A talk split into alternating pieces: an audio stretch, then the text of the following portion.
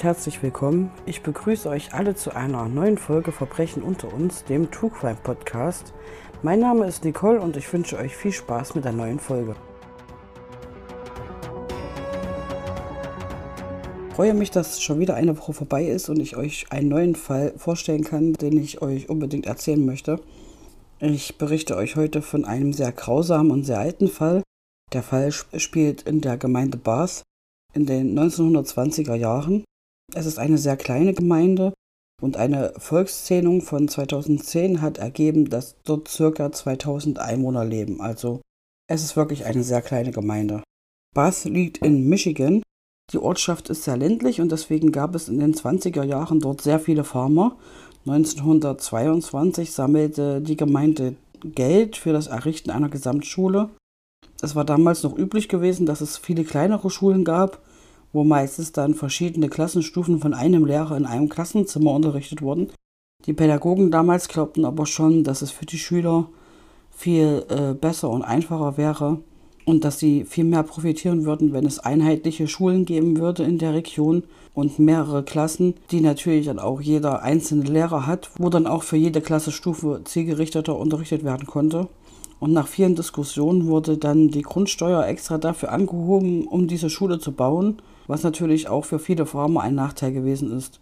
Zu der damaligen Eröffnung der Schule waren dort 236 Schüler angemeldet und zu dem Zeitpunkt für den späteren Vorfall waren es 314. Es geht heute um Andrew Philip Kehoe. Er wurde am 1. Februar 1872 in Tecumseh in Michigan geboren er war eines von 13 anderen Kindern und nachdem seine Mutter sechs Mädchen geboren hatte, war er der erste männliche Nachkomme. Er war sich dessen auch bewusst gewesen und hat seine Rolle in der Familie immer als besonders angesehen. Seine Mutter starb dann, als er noch sehr jung gewesen ist und sein Vater heiratete später auch nochmal. Er wurde als sehr intelligent und geschickt in allen möglichen Dingen, die mit Elektronik zu tun hatten, beschrieben. Aber er war auch ein sehr egoistischer Mensch. Andrew verstand sich mit seiner Stiefmutter absolut nicht und es gab immer wieder mehrere Konflikte zwischen den beiden. Als Andrew dann 14 Jahre alt war, war in dem Haus, in dem er damals mit seiner Familie gewohnt hat, ein Heizofen explodiert. Dieser zündete dann das Kleid seiner Stiefmutter an und er sah mehrere Minuten dabei zu, wie sie verbrannt ist, bevor er dann auf die Idee gekommen wäre, die Flammen zu löschen. Später starb sie dann auch an ihren schweren Verletzungen. Er wurde von der Polizei später aber auch, äh, aber auch nicht weiter befragt und die Ursache für die Explosion blieb bis heute ungeklärt. Allerdings haben sich viele später dann gefragt, ob sie das erste Opfer von ihm gewesen ist. Er besuchte dann die Mittelschule in Tecumseh und später ging er dann auf die Michigan State University mit dem Schwerpunkt Elektronik. Es gibt keine Aufzeichnungen über die Zeit, die er dort verbracht hat, aber es ist trotzdem bekannt, dass er in Iowa an Stromleitungen und als Elektriker für einen Park in St. Louis gearbeitet hat. An der Michigan State University lernte er auch die junge Ellen Agnes Price kennen, die immer nur Nellie von ihm genannt wurde. Die beiden haben dann 1912 geheiratet und zogen 1919 auf eine Farm außerhalb von Bath. Diese haben sie zuvor von Nellies Onkel für 12.000 Dollar gekauft. Er wurde dann dort in der Gemeinde von vielen als sehr intelligent beschrieben, aber auch sehr ungeduldig. Er galt als adrett und achtete immer peinlich genau auf sein Äußeres.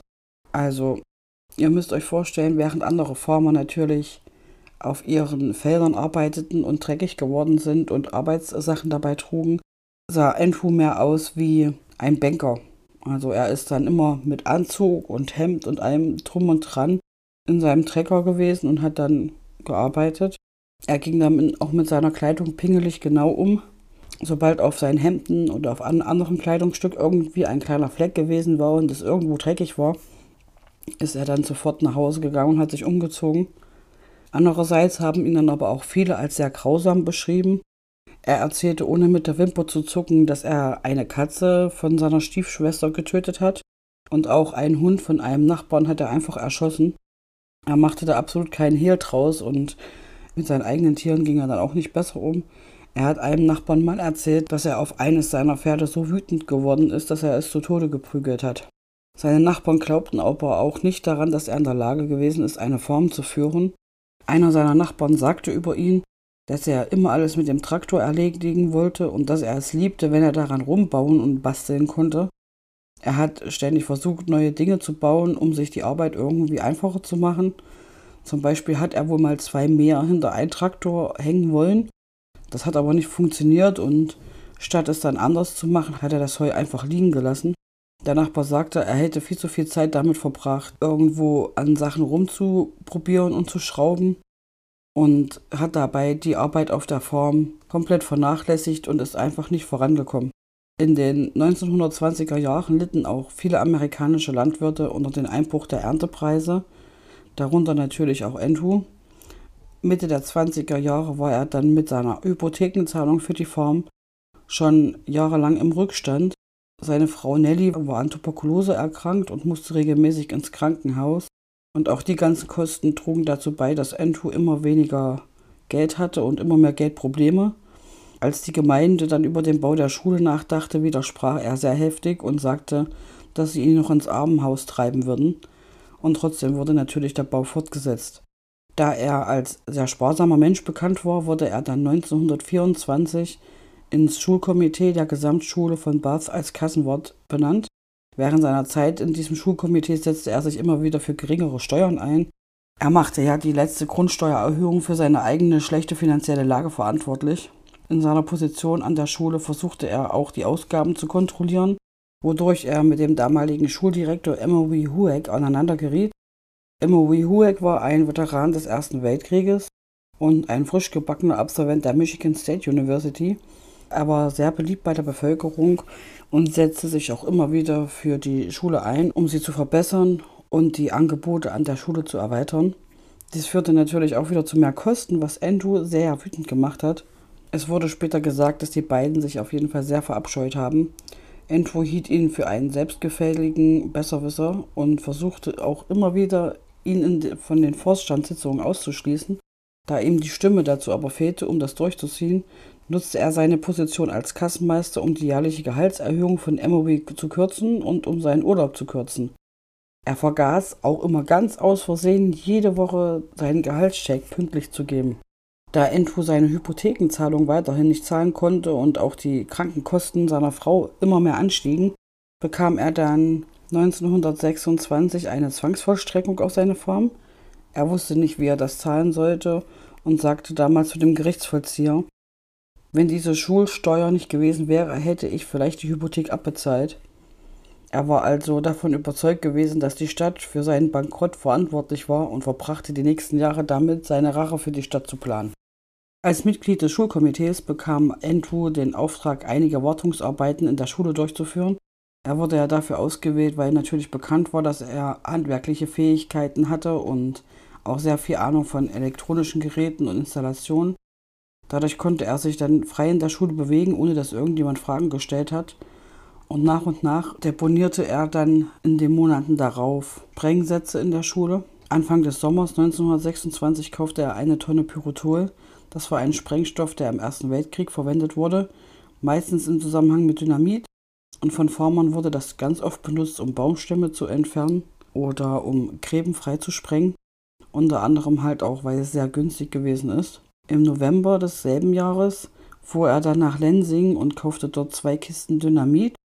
Er ging dabei immer zu verschiedenen Zeiten in verschiedene Geschäfte, um kein Aufsehen zu erregen. Seine Nachbarn haben dann auch später erzählt, dass sie viele Explosionen auf seinem Grundstück hörten, aber Andrew konnte das natürlich damit erklären, dass er Baumstümpfe entfernen möchte oder einfach Arbeiten auf seiner Farm durchführte. Warnzeichen vor dem Anschlag gab es nur wenige und die hat auch niemand wirklich wahrgenommen, weil es rechnet ja auch niemand damit, dass so etwas passiert. Andrew hat eine Woche vor dem Anschlag einen Gehaltscheck an den Busfahrer ausgezahlt und sagte zu ihm, mein Junge, du solltest gut auf den Scheck aufpassen. Es könnte der letzte sein, den du jemals bekommst. Eine Lehrerin rief ihn zwei Tage vor dem Anschlag an und fragte, ob sie eine seiner Wiesen für ein Schulpicknick benutzen dürfte. Und daraufhin sagte er dann auch, wenn sie ein Picknick machen möchte, dann sollte sie es lieber sofort machen. Und es wurde dann später auch vermutet, dass er wollte, dass die Kinder noch ein wenig Spaß haben. Andrew hat dann vor dem 19. Mai 1927 die gesamte Rückbank seines Autos mit Metallteilen beladen. Er stapelte altes Werkzeug, verrostete Nägel, verrostete Stücke von Maschinen, alte Schaufeln und alles andere, was irgendwo eine Splitterwirkung hätte. Nachdem dann der ganze Rücksitz voll gewesen ist, legte er darunter Dynamit und ein geladenes Gewehr auf dem Beifahrersitz.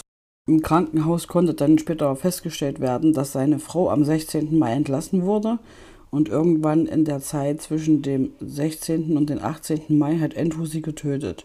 Er hat ihr mit einem schweren Gegenstand auf den Kopf geschlagen und sie dann in eine Schubkarre gelegt und in die Ecke eines Stalls gefahren.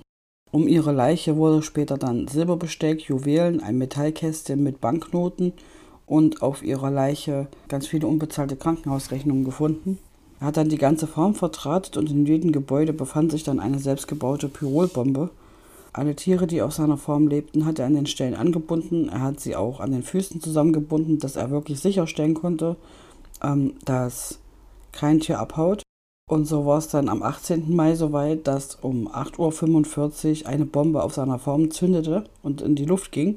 Das haben die Nachbarn natürlich gemerkt und haben direkt die Feuerwehr gerufen.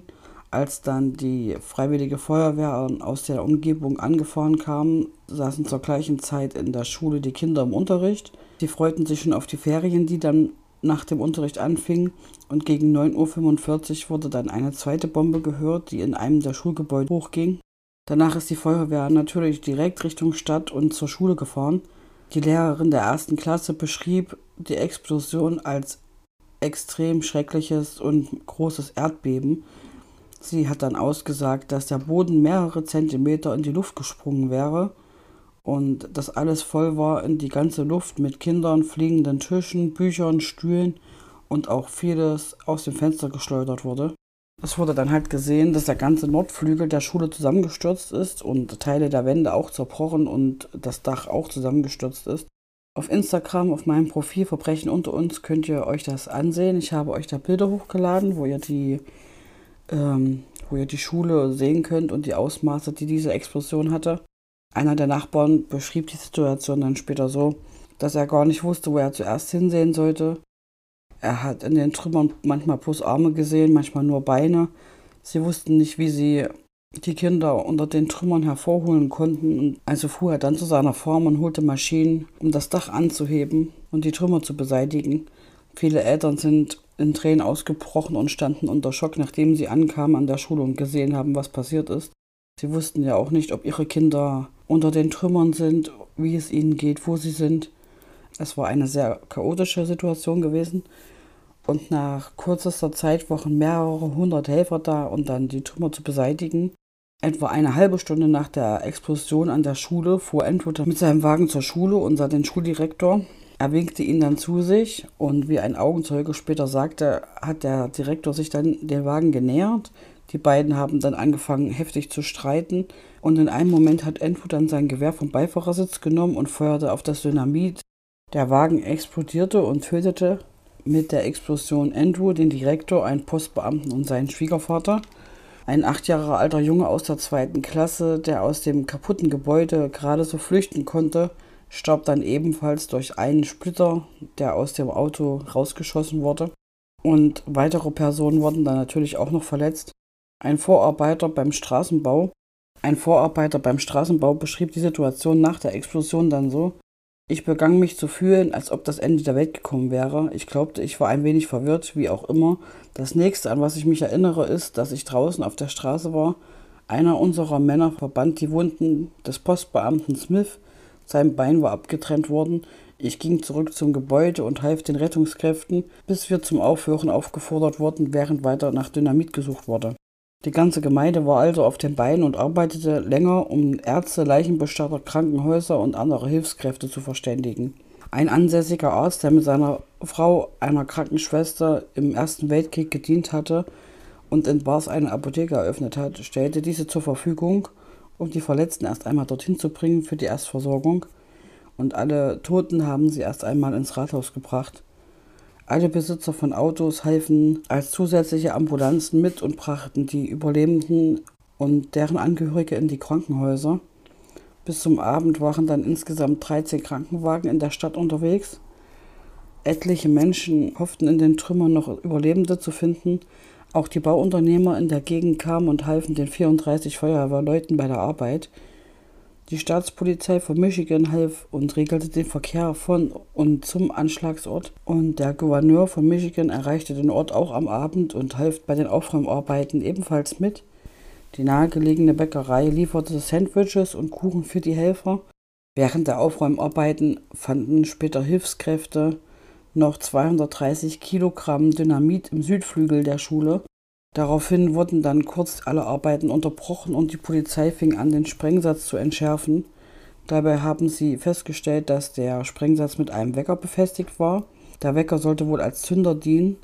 Er war genauso wie die andere Bombe, die explodiert ist in der Schule, auf 9.45 Uhr gestellt.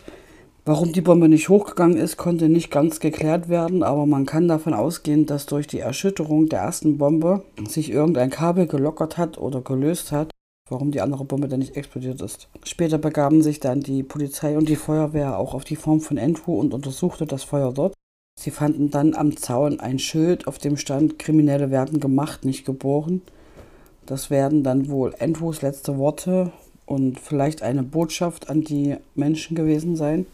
Am nächsten Tag, am 19. Mai 1927, konnte die Leiche von Nelly sichergestellt werden.